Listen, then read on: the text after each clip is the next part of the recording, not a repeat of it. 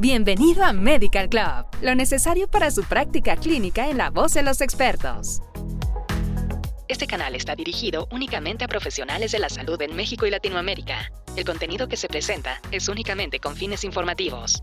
Todas las opiniones y comentarios emitidos por los especialistas no reflejan la opinión de Option Pfizer. Todas las decisiones y recomendaciones relacionadas con el cuidado del paciente deben realizarse teniendo en cuenta las características únicas del paciente. Hola, este es el podcast de salud cardiovascular y metabólica de Medical Club. Prepárate para escuchar la interesante información que hemos preparado para ti. Existe una explosión reciente de interés en la noción de que la inflamación crónica de bajo grado y la activación del sistema inmunitario innato están estrechamente involucradas en la patogenia de la diabetes tipo 2.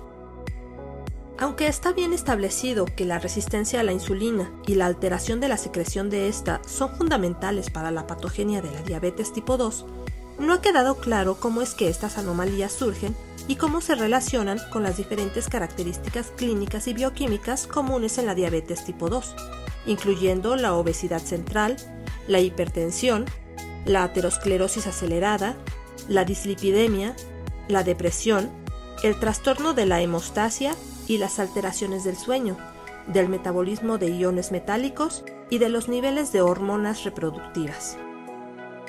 El sistema inmunitario innato o natural es la defensa rápida de primera línea del cuerpo contra las amenazas ambientales, como infecciones microbianas y lesiones físicas o químicas. Este sistema induce una serie de reacciones que previenen el daño tisular continuo, aíslan y destruyen agentes infecciosos, además de que activan procesos de reparación para devolver la homeostasis. La inflamación es la respuesta protectora local a la lesión tisular. El término inflamación significa prender fuego. Este proceso se conoce desde la época egipcia, cerca del año 2500 a.C. Además de los efectos locales en la inflamación, existe una reacción sistémica conocida como respuesta de fase aguda, la cual se caracteriza por cambios pronunciados en la concentración de ciertas proteínas circulantes y otras sustancias, denominadas reactivos de fase aguda. Las proteínas de fase aguda se sintetizan principalmente en el hígado. Su producción es estimulada por citocinas de la respuesta inmunitaria innata, principalmente la interleucina 6 y el factor de necrosis tumoral. En general, las proteínas de fase aguda limitan las lesiones y o ayudan a la cicatrización.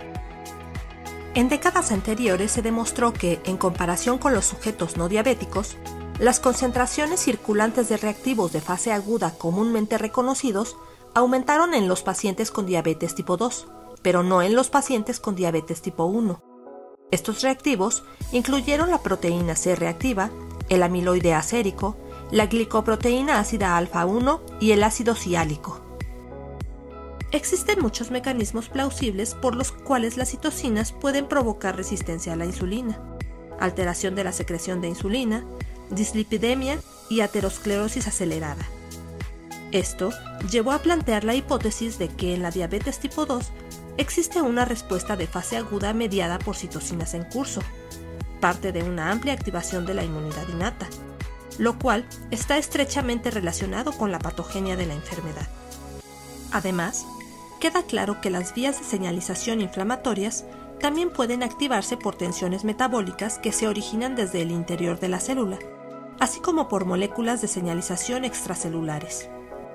La obesidad, por ejemplo, sobrecarga la capacidad funcional del retículo endoplásmico.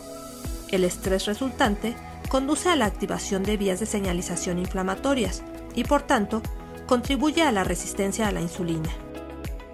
Asimismo, el aumento del metabolismo de la glucosa puede conducir a un aumento en la producción mitocondrial de especies reactivas de oxígeno.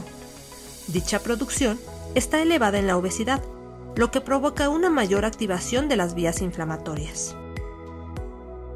Los sistemas metabólico e inmunológico se encuentran entre los requisitos más fundamentales para la supervivencia. Muchas vías metabólicas y de respuesta inmunitaria o sistemas de detección de nutrientes y patógenos se han conservado evolutivamente en todas las especies. Como resultado, la respuesta inmunitaria y la regulación metabólica están altamente integradas y la función adecuada de cada una depende de la otra. Esta interfaz puede verse como un mecanismo homeostático central, cuya disfunción puede conducir a un grupo de trastornos metabólicos crónicos, en particular la obesidad, la diabetes tipo 2 y las enfermedades cardiovasculares. Aquí concluimos este capítulo de salud cardiovascular y metabólica en Medical Club. Suscríbete a nuestro canal para escuchar el siguiente. Hasta la próxima. Esto fue Medical Club